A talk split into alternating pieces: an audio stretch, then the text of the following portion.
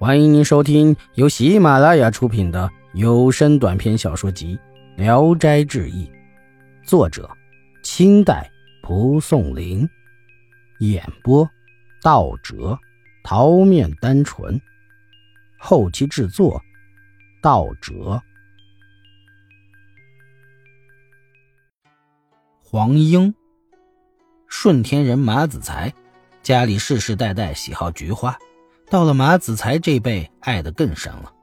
只要听说有好的品种，就一定想法买到它，不怕路远。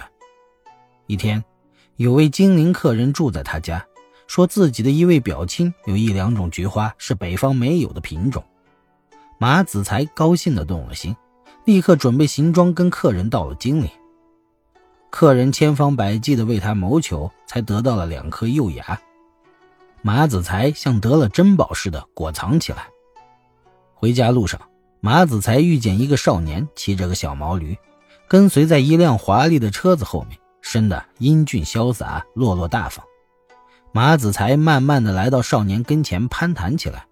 少年自己说：“姓陶。”言谈文雅，又问起马子才从什么地方来。马子才如实的告诉了他。少年说。菊花品种没有不好的，全在人栽培灌溉。就同他谈论起种植菊花的技艺来，马子才十分高兴，问道：“你要到什么地方去？”少年回答说：“姐姐在金陵住院了，想到黄河以北找个地方住。”马子才很高兴地说：“我家虽然很穷，但有茅草房可以居住。如果你们不嫌荒陋，就不要再找别的地方了。”逃生快步走到车前，同姐姐商量。车里的人掀开帘子说话，原来是个二十来岁的绝世美人。他看着弟弟说：“房屋好坏不在乎，但院子一定要宽敞。”马子才忙替陶生答应了。于是三人一块回家。马家宅子南边有一个荒芜的园子，只有三四间小房。陶生看中了，就在那儿住了下来。每天到北院为马子才管理菊花，那些已经枯了的菊花一经他拔出来再种上，没有不活的。陶生家里贫穷，每天和马子才一块吃饭喝酒，而他家似乎从来不烧火做饭。马子才的妻子吕氏也很喜爱陶生的姐姐，时常拿出一身半身的粮食接济他们。陶生的姐姐小名叫黄英，很会说话。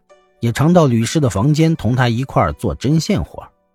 一天，陶生对马子才说：“你家生活本来就不富裕，又添我们两张嘴拖累你们，哪能是长久的法子呢？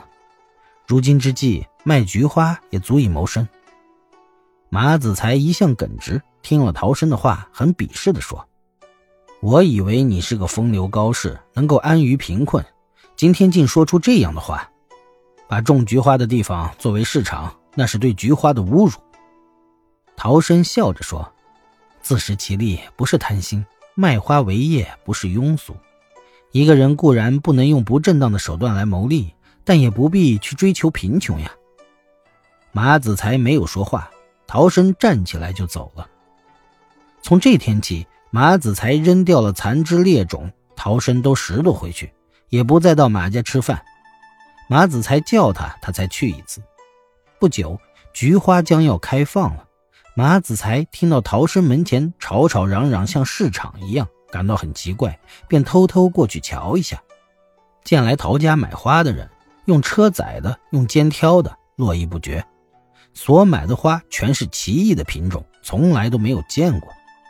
马子才心里讨厌陶生贪财，想与他绝交，又恨他私藏良种，不让自己知道。就走到他门前叫门，要责备他一顿。逃生出来，拉着他的手进了门。马子才见原来的半亩荒地全种上了菊花，除了那几间房子外，没有一块空地。挖去菊花的地方，又折下别的枝条插补上了。其里那些含苞待放的菊花，没有一棵不是奇特的品种。仔细辨认一下，全是自己以前拔出来扔掉的。逃生进屋。端出酒菜摆在菊花旗旁边，说道：“我因为贫穷不能守清规，连续几天，幸而得到一点钱，足够我们醉一通的。本集演播到此结束，谢谢大家的收听。喜欢请点赞、评论、订阅一下。